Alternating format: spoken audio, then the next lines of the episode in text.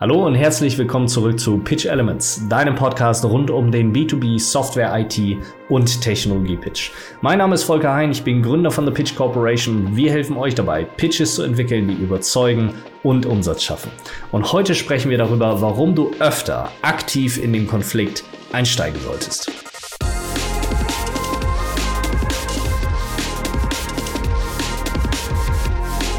Glaube tatsächlich, dass wir als Gesellschaft verlernt haben, den Konflikt zu ertragen. Dieser gesamte gesellschaftspolitische Diskurs ist eigentlich geprägt von auf der einen Seite Absolutismus, auf der anderen Seite Extremismus und völlig individuellen Partikularinteressen. Es gibt fast nur noch unverhandelbare Positionen und es scheint mir einfach immer öfter, als hätten viele von uns die Fähigkeit verlernt, konträre Sichtweisen von anderen einfach mal auszuhalten und vor allem, das ist das Wesentliche, neutral zu betrachten. Sie eben nicht persönlich zu nehmen, sie eben nicht als Angriff auf das eigene Leben, auf die Lebensgrundlage und die eigene Sichtweise wahrzunehmen. Wir sind in so eine Art Konfliktkultur eigentlich eingetreten, in der der Konflikt etwas komplett Negatives ist. Also wo der Konflikt mit sozialer Ächtung einhergeht, mit Brandmarkung, mit heftigster Auseinandersetzung zu tun hat ähm, etwas ist, bei dem sich jeder empört. So eine Art fast rollende Shitstorm-Gesellschaft. Aber tatsächlich ist doch der Konflikt eigentlich etwas Schönes. Etwas, aus dem etwas produktiv entstehen kann. Ein positiver Austausch, völlig verschiedene Ansichten und Interessen. Und was der Konflikt eigentlich macht, ist, dass er auf der einen Seite Klarheit schafft, er schafft auf der anderen Seite Transparenz. Und das ist das Elementare, er basiert auf Ehrlichkeit. Er basiert darauf, dass wir ehrlich miteinander kommunizieren, was wir eigentlich denken und wie wir Dinge eigentlich sehen.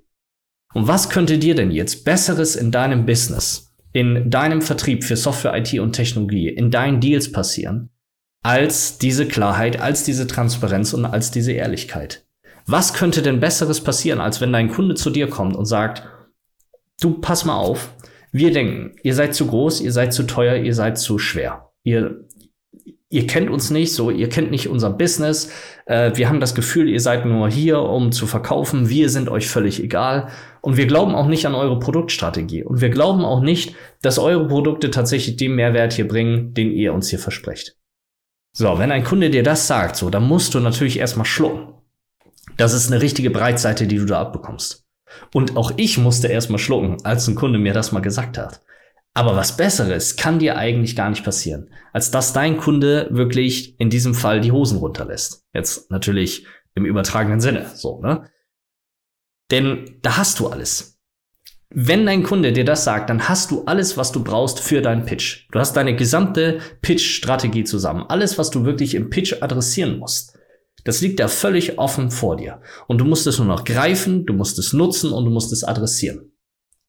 Wie sieht so eine Situation aber ganz oft aus? Fühle, also viele fühlen sich davon einfach direkt beleidigt, die angegriffen, die gehen in den Verteidigungsmodus, die versuchen sich zu rechtfertigen, ähm, versuchen das runterzuspielen, ähm, können dann nicht gut persönlich drauf reagieren, sind dann selber vielleicht so ein bisschen angepisst, äh, was ja auch sag ich mal, menschlich äh, gar nicht zu verdenken ist, ne? wenn du so, eine, so, ein, so ein Feedback tatsächlich bekommst. Oder es gibt dann auch viele, die spielen eben mit diesen, diesen Hobby-Psychologen und den Kumpeltypen so nach dem, ja, ich kann sie sehr gut verstehen, ich bin ihr Freund, das kann ich total gut nachvollziehen. Tatsächlich spielt das aber alles erstmal gar keine Rolle. Die eigentliche Frage ist doch, was sagt dir das? Und zwar nicht inhaltlich. Also nicht, was sagt dir der Kunde inhaltlich, auf der Tonspur, sondern was sagt es dir tatsächlich, dass dein Kunde so offen ist und dir genau das, was ja normalerweise eigentlich verborgen bleibt und wo was selten wirklich mal ein Kunde so offensiv äußert. Was sagt dir das, dass dein Kunde dir das sagt? Denn wenn das wirklich so ist, dass dein Kunde das wirklich so sieht, dann musst du dir doch die Frage stellen, warum sitzt dein Kunde dann in diesem Meeting und warum spricht er mit dir darüber? Also mal ganz ehrlich gesprochen, ne? Warum gibt er sich das mit dir? Warum nennt er sich die Zeit eine halbe Stunde für dieses Meeting und startet dieses Meeting genau mit dieser Aussage? Und ich habe in meinem Vertriebsleben habe ich schon ganz viele Workshops und Trainings besucht und es gibt ein Training, das war tatsächlich gut. Das war ein Verhandlungstraining bei Matthias Schranner.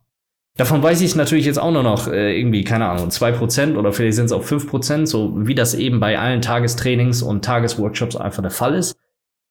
Aber der hat was ganz Interessantes gesagt. Und zwar hat er gesagt, dass sobald jemand am Verhandlungstisch sitzt, er oder sie auch verhandeln möchte.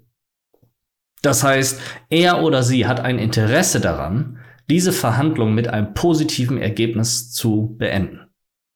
Und dasselbe ist auch hier der Fall. Also natürlich möchte sich dein Kunde äh, wahrscheinlich auch einfach mal auskotzen so und der möchte seinen Frust loswerden.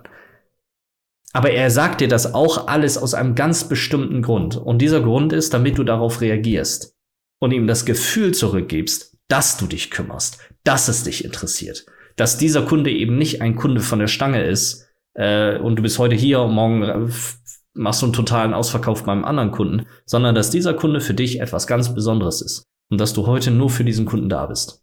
Und dass du ihm dabei hilfst, in dieser Komplexität, in dieser Gefühlslage tatsächlich zu navigieren. So, und das ist deine Eintrittskarte in den Konflikt.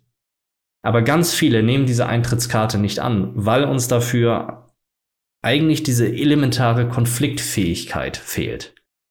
Konfliktfähigkeit, also die Fähigkeit zum Konflikt. Das bedeutet, ihn auszuhalten, das bedeutet, ihn zu führen und zu lösen. Und dazu gehört auch grundsätzlich mal die Konfliktbereitschaft, also überhaupt den Konflikt einzugehen und auch die Offenheit, sich wirklich darauf einzulassen.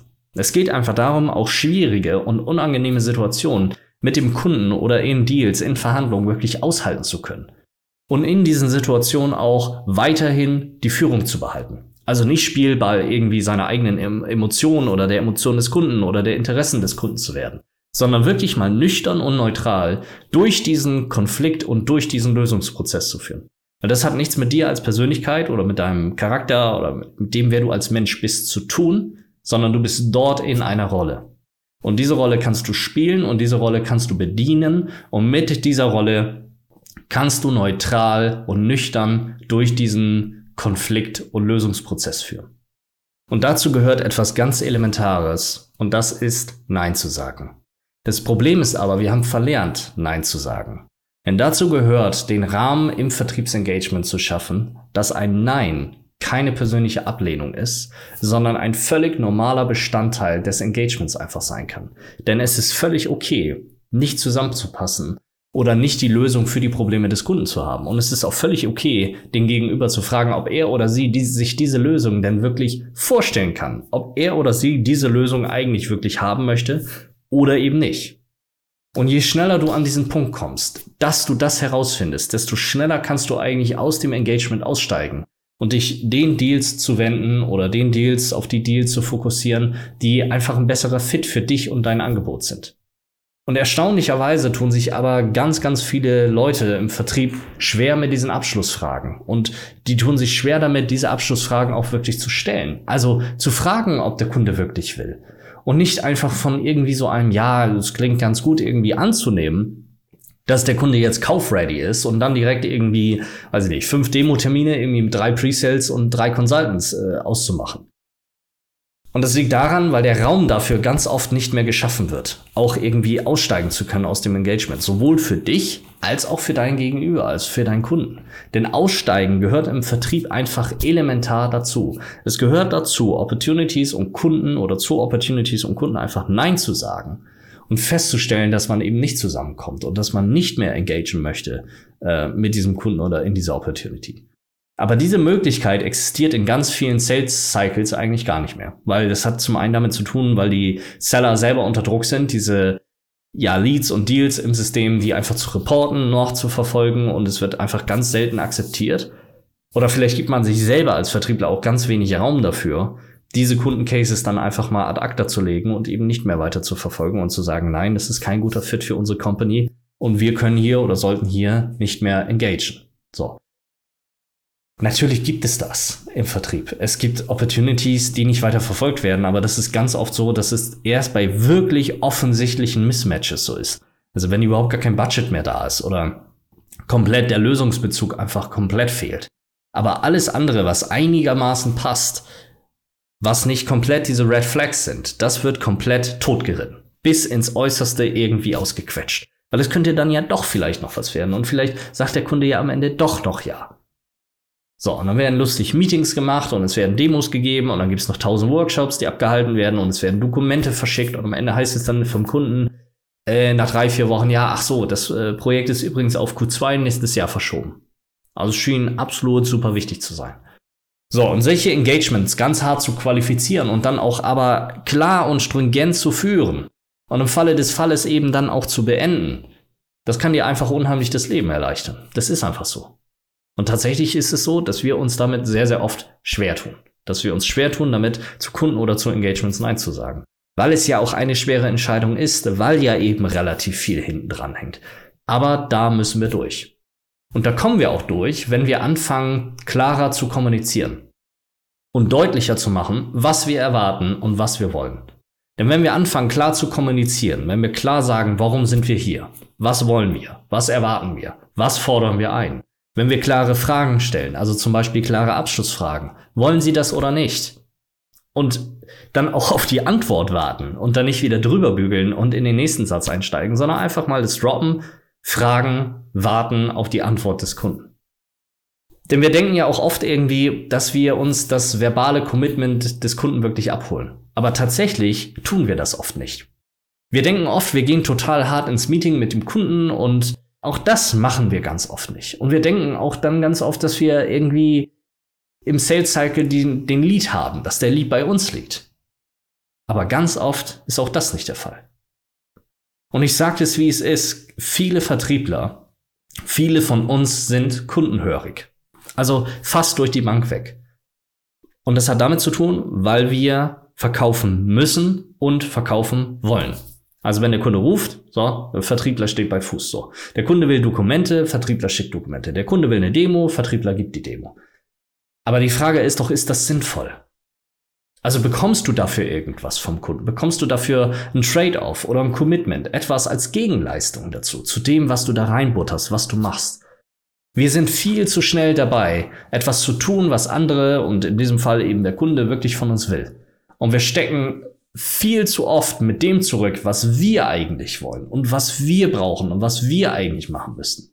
Und das hat damit zu tun, weil Vertrieb und Pitchen und Kunden überzeugen, Menschen überzeugen, immer auch etwas mit Machtpositionierung zu tun hat. Und auch immer mit der Frage zu tun hat, wer kann eigentlich was fordern und wer muss was liefern.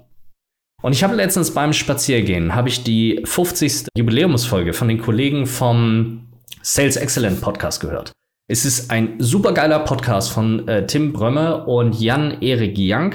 Da könnt ihr gerne mal reinhören. Das sind beide Pre-Sales-Leader ähm, die vor allem für Pre-Sales-Content machen, aber auch generell zum Vertrieb und äh, ja, zum, zum Softwarevertrieb. Hört da gerne mal rein. Wir haben uns kurz mal kennenlernen dürfen. Ich schätze die beiden sehr, weil sie konstant hohe Qualität mit Fachbezug abliefern. Sehr, sehr geiler Podcast von den beiden.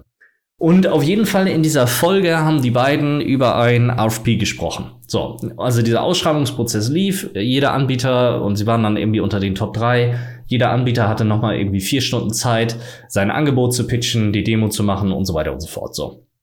Und dann haben die beiden drüber gesprochen, welche Probleme denn da auftauchten. Also irgendwie äh, Kundenteilnehmer wechselten durch und die Kameras waren aus, es kamen kaum Fragen und irgendwie war die Erwartungshaltung nicht richtig gesetzt worden und ja, irgendwie war dieser Termin war Murks. Also der, der lief nicht so richtig gut. Da waren einfach ein paar Fehler in der Vorbereitung vor allem scheinbar gemacht worden und darüber tauschen sich die beiden aus.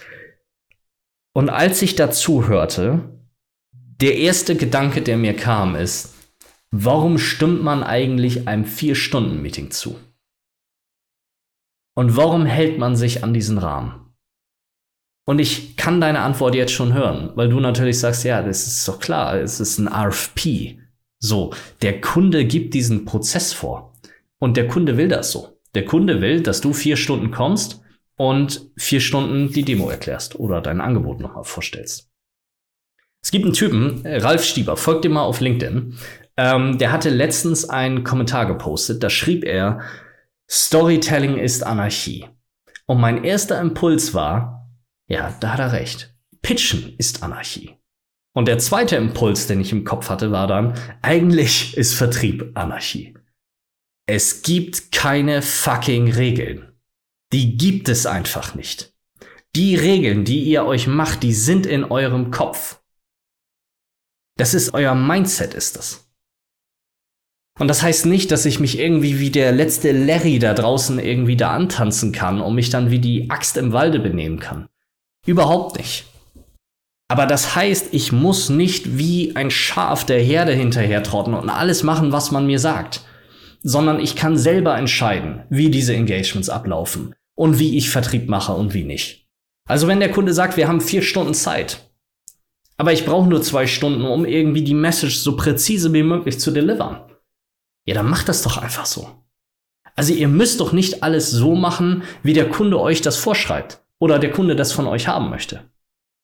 Das ist euer Job, das ist eure Aufgabe, diesen Kunden zu führen und zu überzeugen. Und es liegt an euch, selbstbestimmt zu agieren, irgendwie statt zu reagieren und aktiv zu treiben, anstatt sich treiben zu lassen.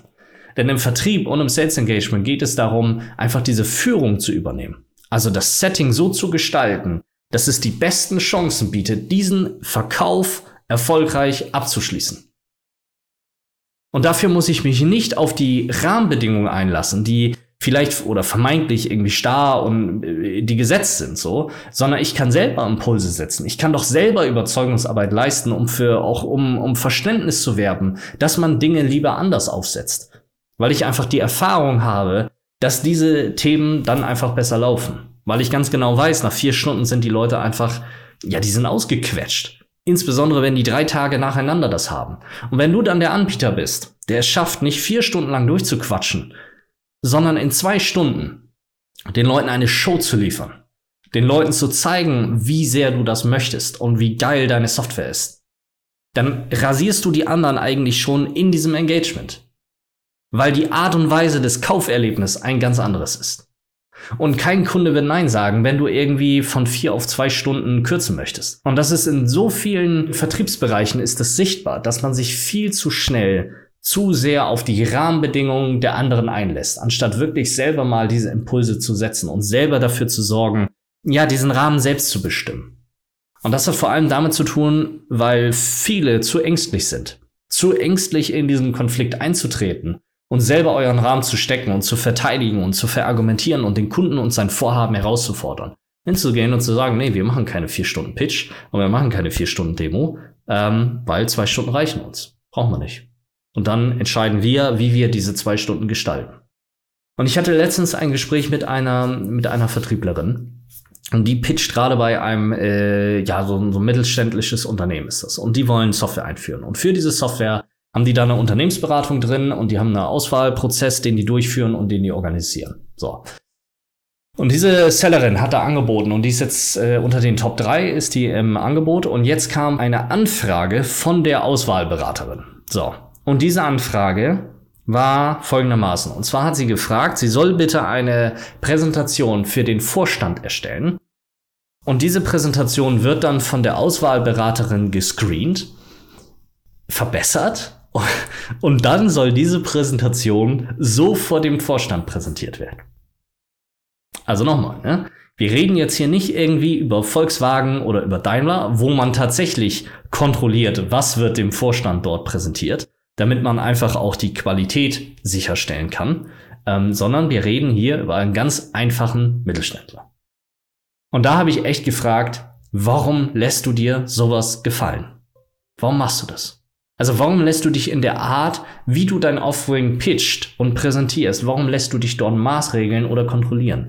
Wer ist denn eigentlich diese Auswahlberaterin, dass du sie darüber entscheiden lässt, ob du diesen Deal gewinnst mit deinem Pitch oder nicht? Also wenn du als Top 3 im Rennen bist, dann wirst du jetzt nicht einfach rausfliegen, wenn du dir das Recht rausnimmst, selbstständig über die Art und Weise zu entscheiden, wie du pitcht und was in deinem Slide Deck drin ist und was nicht. Also, ich meine, man kann das doch vernünftig argumentieren und völlig sachlich und neutral dabei bleiben. Also, ich würde ihr zum Beispiel, ich würde sie inhaltlich abholen. Ich würde ihr erklären, was wir pitchen, über welche Themen, äh, welche Themen wir adressieren, welche Punkte wir da drin haben. Aber ich würde einen Teufel tun, ihr mein Slide Deck oder mein Pitch Deck vorher zu schicken oder dem Kunden vorher zu schicken, um mir dann das Okay dafür abzuholen, ob ich das denn auch so pitchen darf. Ey, das bleibt doch mir überlassen. Denn am Ende muss ich doch dafür gerade stehen. Am Ende bin ich es doch, der weiß, wie ich mein Offering am besten präsentiere. Und wenn ich der Meinung bin, ich brauche dafür bunte Bildchen oder Memes, ja, dann mache ich das so. Ich lasse mir doch nicht von anderen Leuten irgendwie vorschreiben, dass ich so und so in meinem Pitch Deck nicht arbeiten darf vor allem von Dritten. Also wenn das nochmal vom Kunden kommt, wenn der mir Hinweise gibt nach dem Motto, ja, der Vorstand ist aber so und so drauf und das wird wahrscheinlich nicht so gut ankommen, das ist ja völlig okay, sich diese Insights zu holen. Aber dieses Screenen plus dann, ja, wir machen dann die Verbesserungen und wir entscheiden, was da drin ist und was nicht und wie das präsentiert wird. Alter, wo kommen wir denn da hin? Also auch hier, ne, reingehen in den Konflikt und dafür zu sorgen, dass die Rahmenbedingungen andere werden. Damit man einen anderen und vor allem einen erfolgreicheren Ablauf wirklich ermöglichen kann mit diesem Kunden. Und tatsächlich ist mir sowas schon öfters untergekommen. Also das hat vor allem mit Machtgefügen und Machtverteilung zu tun. Ich hatte mal mit einem Seller zu tun, das war in Osteuropa. Da hat der Kunde, und das war wirklich jemand, mit dem schon echt jahrelang Geschäftsbeziehungen äh, bestanden, der hat dem Seller gesagt, dass er einem Treffen nur zustimmt, wenn vorher die Präsentation geschickt wird. Also ich habe da nichts hingeschickt, weil das ist kein Vertrieb auf Augenhöhe, das ist kein Meeting auf Augenhöhe. So, wir können ein, gerne ein Outline schicken, dass wir sagen, worum geht's überhaupt in dem Meeting. Aber, Alter, also wieso soll, äh, ich verstehe das nicht, wieso soll ich dem Kunden meine Präsentation im Vorhinein schicken? Dann brauche ich ja gar nicht mehr hin, dann brauche ich ja gar nicht mehr präsentieren. Es geht ja nicht darum, um das, was auf den Folien draufsteht, sondern es geht um die Art und Weise, um das Kauferlebnis, was ich dort schaffen möchte. Nicht nur um den Inhalt. Und solche Engagements kann man sich eigentlich komplett schenken, weil man, sobald man einmal in dieser Position ist, einfach zum Dienstleister des Kunden wird. Also, bedeutet irgendwie, ja, schick mir das. Und das brauche ich noch von dir. Und schick mir mal die Preise, schick mir mal deine Referenzen. Mach dies, tue das, organisiere jenes. Und wenn du dann willst, wenn du mal selber etwas erfragst und einforderst, dann ist erstmal vier Wochen Funkstelle vom Kunden. Bis du dann irgendwann wieder ungeduldig wirst, weil die CRM irgendwie drückt und im Pipeline-Call irgendwie stagniert und du wieder nachfragst beim Kunden. Aber das ist keine Position der Gleichwertigkeit, sondern der Kunde hat in dieser Position Macht über dich. Und dann bist du eigentlich ein Spielball seiner Regeln und seiner Anforderungen und seiner Vorgehensweise. Und du hast gar nichts mehr in der Hand. Und erfolgreicher Vertrieb, und ich glaube, das wissen wir alle, das hat maßgeblich mit der Führung zu tun. Das hat maßgeblich damit zu tun, ob du in der Lage bist zu bestimmen oder mitzubestimmen, wie dieses Engagement läuft und funktioniert. Und diese Führung musst du eigentlich von Anfang an ganz klar übernehmen. Also du bestimmst oder du musst mitbestimmen, wie dieses Engagement läuft. Und zwar nicht nur irgendwie, ja, weil du der Chef sein willst oder weil du dein Ego aufpolieren möchtest, sondern weil du der Experte für diesen Prozess bist. Du weißt am besten, wie du durch dieses Sales Engagement erfolgreich führst. Eben aufgrund der Erfahrung, die du in diesem Engagement hast. Und ich habe gestern einen Call gehabt, äh, der musste um 30 Minuten musste der verschoben werden, weil die ähm, Teamleiterin, mit der ich diesen Call hatte, die hatte vorher einen Kundentermin. So. Und jetzt kommt das Tolle dran. Die hat mir dann eine Sprachnachricht geschickt ähm, und hat dann gesagt, ja, wir müssen verschieben und äh, hat dann Alternativen genannt und dann hat sie folgenden Satz gesagt. Sie hat gesagt, irgendwie sowas in die Richtung von, ich überlasse dir das, äh, ob wir auf 30 Minuten verkürzen, um dann um Uhrzeit X zu sprechen, oder ob wir die 60 Minuten machen um Uhrzeit Y. Und dann hat sie Folgendes gesagt, du weißt am besten, wie du dein Erstgespräch haben möchtest und wie du durch diesen Prozess durchführst. Und das fand ich richtig klasse. Das fand ich richtig gut. Das war so empathisch von ihr, zu verstehen und mir diese Führung einfach zu überlassen. Anstatt reinzudrücken, so nach dem Motto, ja, der Termin kann nur noch 30 Minuten gehen, hat sie gewusst, dass wenn wir zusammenarbeiten wollen, wenn wir effektiv zu einem Ergebnis kommen wollen, dass sie mir die Führung in diesem Prozess überlassen muss. Und das hat auch wunderbar funktioniert. Und dieser Rollenswitch, also vom Vertriebler zum Kunden, das bekommen eigentlich ganz, ganz wenige hin. Obwohl das vielen extrem weiterhelfen würde, selber mal Kunde zu sein und dann auch festzustellen, wie viel von dem, was sie eigentlich tagtäglich als Vertriebler beim Kunden erleben, eigentlich gar nichts mit dem Kunden, sondern vor allem mit ihnen selber zu tun hat. Nehmen wir zum Beispiel Entscheidungsfreude oder die Geschwindigkeit einer Entscheidung. Also viele im Vertrieb klagen ja immer darüber, dass die Sales Cycles so lange dauern und dass der Kunde sich nicht zügig entscheidet. So, dass wir da sechs Monate rumeiern und vom Kunde kommt irgendwie gar nichts und da kommt keine Rückmeldung, ob er es jetzt machen möchte oder nicht und dann verzögert sich alles wieder. So, ich kann dir sagen, würde ich manche Seller bei mir in meinen Calls nicht dazu befähigen, eine zügige Entscheidung zu treffen, indem ich eine ganz klare Erwartungshaltung äußere und einen ganz klaren Rahmen abstecke, wann ich diese Entscheidung haben möchte. Und einen Rahmen abstecke, in dem ich sage, wie ich mich mit meinen Klienten bewegen und arbeiten möchte, dann würden die in fünf Wochen noch nicht entschieden haben. Das liegt daran, weil die wenigsten es hinbekommen, einfach mal klar zu sagen, was Sache ist, sich diesem Konflikt zu stellen, reinzugehen und sich zu äußern, sich zu argumentieren und, und zu kommunizieren, ob sie denn jetzt zum Beispiel das Angebot annehmen wollen oder nicht. Aber wenn du willst, dass dein Kunde sich schnell entscheidet, so, dann musst du das doch vorleben. Also du musst doch dort Verbindlichkeit schaffen, also selber schaffen, wo du Verbindlichkeit erwartest. Weil die Veränderung, die du haben möchtest, die musst du doch selber erstmal leisten, um mit gutem Beispiel voranzugehen. Und dazu gehört eben, das in seinem eigenen Leben auch zu implementieren. Und dazu gehört, in diese Konflikte einzusteigen, einfach mal nachzubohren, nachzuhaken, also dem, dem nicht auszuweichen und sich nicht auf diese Vertröstung und ja, nächste Woche sprechen wir dann einzulassen. So, das, das gehört einfach zum Vertrieb dazu, diese Art von Konflikt zu eröffnen, reinzugehen und zu dieser Lösung auch beizutragen. Das ist das Handwerkszeug, was du wirklich für Verbindlichkeit und Geschwindigkeit im Software- und IT-Vertrieb, was du eigentlich wirklich benötigst. Und das ist ja auch eines der Kernelemente im Challenger Sale. Also mit diesen Insights und mit diesen Sichtweisen, die du beim Kunden einbringst, diese Constructive Tension, also diese konstruktive Spannung zu erzeugen. Und Spannung ist nichts anderes als ein Konflikt. Also du führst diesen Kunden ganz bewusst und stringent in den Konflikt, in die Auseinandersetzung dahin, dass ihr Dinge unterschiedlich sieht.